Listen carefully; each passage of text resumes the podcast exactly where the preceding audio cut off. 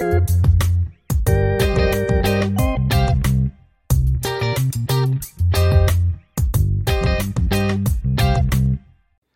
moin, moinsen und willkommen zum Aal-Podcast. Angst, Alltag, Leidenschaft. Von und mit mir Dustin. Das werden wir so in der Zukunft nicht mehr sagen. Ah. Angst, Alltag, Leidenschaft. Was genau bedeutet das und was möchte der Podcast damit tun, machen, aufarbeiten, erzählen und weitere Verben hier einfügen? Nun, ich merke für mich immer, dass das zentrale Element dieser drei Wörter, nämlich mein genereller Alltag, immer wieder um, umringt ist von, ja, so vielen Sorgen und natürlich aber auch Leidenschaften.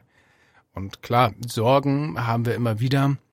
Bei mir war jetzt der Hintergrund, dass vor allem diese Sorgen und Ängste sich bei mir in den letzten Monaten so zugespitzt haben, dass ich teilweise wirklich paralysiert auf der Couch saß, lag und ähm, tagelang gefühlt nichts gemacht habe, außer mich schlecht zu fühlen, weil mir zum Beispiel ein Termin auf der Arbeit bevorstand.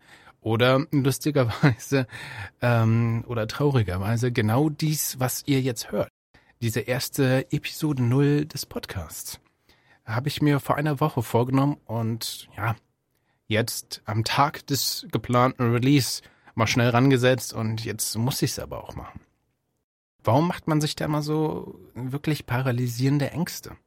Ähnlich gilt dies auch für meine Leidenschaften.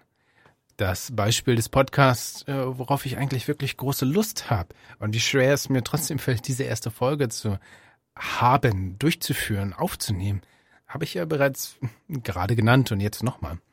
Ähm, das Synchronsprechen ist etwas, was mich aktuell sehr fasziniert, wo ich weiß, ich bin da kompletter Quereinsteiger, habe noch gar keine Übung in diesen eigentlich handwerklichen Beruf. Und trotzdem habe ich mich da äh, stark reingelesen. Ich war sogar in Berlin, habe an einem Workshop vor Ort in einem Studio teilgenommen und ich war natürlich grottenschlecht und trotzdem macht es mir Spaß und ich möchte noch weitermachen. Und ich habe diese Begeisterung in mir, aber ja, ich übe nicht. ich übe so wenig und diese Gedanken sind da. Ich weiß eigentlich, was ich wie zu tun habe, um dieses Handwerk zu lernen. Und ich mache es nicht. Stattdessen fühle ich mich schlecht, dass ich es nicht mache. Macht das Sinn? Ähm, ein weiterer Punkt sind zum Beispiel auch natürlich auch sportliche Sachen. Das ist vielleicht ein Beispiel, das wir alle kennen. Man war mal wieder joggen, man hat mal wieder so ein paar Liegestütze, andere Übungen gemacht und gesagt, oh Mann, das war jetzt anstrengend, aber das tut mir richtig gut. Ich mache das jetzt ab sofort regelmäßig. Ja, das ist so, wie wenn man sich so ein Neujahrsversprechen macht in der Regel. Ähm, gehalten wird da eigentlich nichts. Auch ein Punkt, der bis heute in meinem Kopf ist, ich hatte ähm, in meiner Teenagerzeit, 13, 14, 15, sehr viel gelesen. Zum Beispiel ähm, Stephen King, ähm, die Dunkle Turmreihe, äh, fasziniert mich bis heute. Und ja, viele andere Bücher natürlich. Damals kam für mich der Gedanke, oh Mann, ich einfach, ich habe so viele Ideen, die würde ich auch gerne aufschreiben. Und bin damals zu meinem Vater gegangen und er meinte, ja, dann Mach das doch einfach. Punkt. Das klingt so einfach, aber damals hat mich das direkt, ja, getroffen, inspiriert. Das war genau das, was ich hören wollte und musste und habe angefangen, ja, verschiedenste Ideen auf Papier zu bringen, beziehungsweise auf Word-Dokumente, besser gesagt. Und habe auch da nie weitergemacht. Ich habe so viele Ideen, die sich weiter gesponnen haben, die noch immer in meinem Kopf sind. Aber ich schaffe es nicht, das einfach niederzuschreiben. Und auch da ist vielleicht ein Punkt, ähm, was heißt ein Punkt, aber da ist es natürlich auch mein Vater, der immer eine große Stabilität in meinem Leben war. Jetzt nicht nur aus Schreiben, sondern durch ja, mein gesamtes Leben, der immer für mich da war.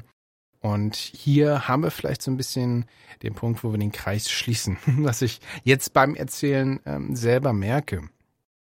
Äh, mein Vater hatte ähm, so ungefähr 2011, 2012 ähm, ja die Krebs oder ja die Krebsdiagnose bekommen, nachdem er eigentlich nur eine kleine OP hatte, weil er so eine Art ja Äh, dafür gibt es sicherlich einen guten Begriff und richtigen Begriff. Ähm, ich nenne es quasi geschwollene Adamsapfel oder geschwollenen Hals hatte.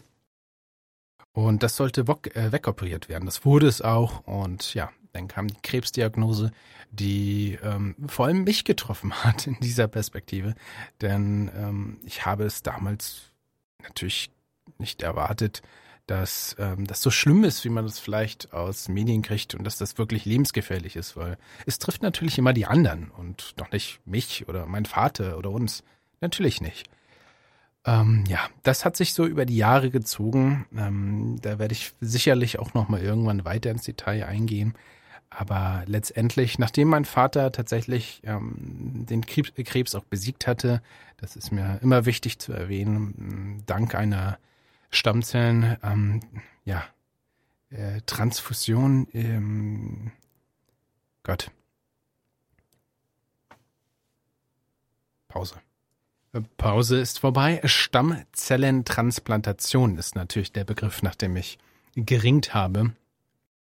Nun, ähm, das ist passiert. Mein Vater ging es dadurch wirklich besser. Es war der Aufschwung, der Aufschwung äh, vor dem Fall leider, denn auch wenn der Krebs besiegt war, war das Immunsystem natürlich, ähm, ja, quasi völlig hinüber, wenn nicht ähm, non-existent. Auch da vielleicht mit Rückblick auf unsere aktuelle Lage dank der Pandemie, dass mein Vater damals schon eine Maske tragen musste oder auf Empfehlung, starke Empfehlung, weil ähm, sein Immunsystem halt so geschwächt und vernichtet war, dass ähm, ja das wichtig war. Hat mir zumindest jetzt äh, rückblickend auf die Pandemie geholfen, da wirklich mehr zu achten, denn man schützt am Ende solche Menschen. Ja, das ist mir wichtig, das nochmal zu erwähnen. Um wieder auf den Faden zurückzukommen, mein Vater ist dann leider im September 2017 verstorben, ähm, was natürlich erschütternd für mich war. Äh, wo es ihm besser ging, hatte ich mich auch wieder ein bisschen gefangen, denn jahrelang davor äh, hing ich in meinem Studium fest. Hab von Ersparten gelebt und wusste, okay, zum Ende des Jahres ähm, muss ich jetzt, ähm, das war zumindest der Ursprungsplan, muss ich mich wieder fangen. Nun, äh, dann kam äh, der Tod meines Vaters und ähm, ich war völlig vernichtet und habe mich aber äh, gefangen, weil es gab in dem Sinne für mich nur noch den Weg nach vorne. Ähm, zu gucken, wie kann ich mein Studium wieder zu laufen bringen, wie kann ich einen guten Job finden, was damals oder was bis heute Werkstudentenjobs sind, wo ich ähm, sehr viel Glück habe, an tolle Jobs mit coolen Kollegen zu kommen, um halt natürlich Geld zu verdienen, um Expertise vor allem aufzubauen, zu lernen, was ich natürlich wieder auf mein Studium, auf meinen Alltag anwenden kann. Und jetzt sind wir hier. Jetzt sind wir im Jahr 2022. Ich nehme das zum 1.6. auf. Und die letzten Monate waren ähnlich erschütternd wie nach dem Tod meines Vaters. Denn natürlich, innerhalb von ein paar Tagen habe ich mich nicht wieder gefangen. Das war ein Prozess. Und warum fühle ich mich wieder so? Ich habe jetzt hier meine eigene Wohnung. Ich habe glücklicherweise genug Geld auf dem Konto, dass ich zumindest eine Zeit lang leben könnte. Ich habe Erspartes. Mein Studium, ja, ist jetzt wieder in Stocken geraten, aber ich habe eigentlich das Nötigste wieder geschafft. Ich habe endlich tatsächlich nach dem letzten Semester wieder ein Licht am Ende des Tunnels. Ich sehe endlich das Ende meines langen Studiums äh, kommen. Ich freue mich drauf. Auf meinem Job läuft. Ich habe da Spaß. Ich fühle mich da eigentlich wohl. Und trotzdem, ähm, gesundheitlich geht's mir natürlich gut. Und trotzdem bin ich wieder in so einer Schiene. Und da möchte ich raus. Denn, ja, mir ist völlig bewusst, dass klar, Sorgen, Ängste werden immer wieder kommen. Die nächste Klausur ganz sicher. Meine Bachelorarbeit irgendwann. Oh ja. oh Mann, ich freue mich auf die Ängste, die da kommen und die schlaflosen Nächte. Aber das gehört ja auch äh, solche Ängste zumindest und Sorgen gehören völlig zum Leben dazu. Ich möchte nur nicht mehr, dass sie mich komplett einnehmen. Dass ich damit arbeiten kann. Wie ich es zumindest in meiner Jugend so oft getan habe. Wo ich natürlich so viele Prüfungen geschrieben habe, ohne dass sie mich so fertig gemacht haben. Und gleichzeitig möchte ich diese ganzen genannten Leidenschaften und noch mehr. Ah, eine Choose Your Own Adventure App. ist auch etwas, was ich unbedingt nochmal quasi bauen und publishen möchte. Neben oh, Synchronsprechen, Training und dieser Podcast. All dies. Mann, da habe ich Lust drauf. Und das muss man vernünftig angehen. Nicht alles über den Haufen, sondern Stück für Stück. Aber man muss es halt überhaupt mal angehen. Und ich glaube, jetzt nach gut über zehn Minuten ist das ein guter erster Schritt, oder? Ladies and Gentlemen, das ist der Aal-Podcast. Was jetzt in den kommenden Folgen so passieren wird.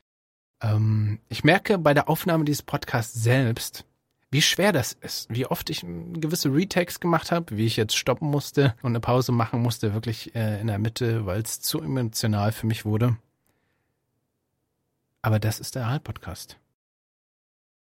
Das ist, was euch erwarten wird und wo ich natürlich hoffe, dass ihr weiter zuhören werdet, was kommen wird, was geplant ist über, ja, mein gesamtes Leben vielleicht, zumindest begleitend über die nächsten Jahre.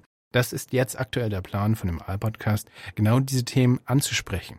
Meine Ängste, mein Alltag, meine Leidenschaften, die sich immer natürlich auch wandeln. Wird das perfekt sein? Ah, nee. Thank you.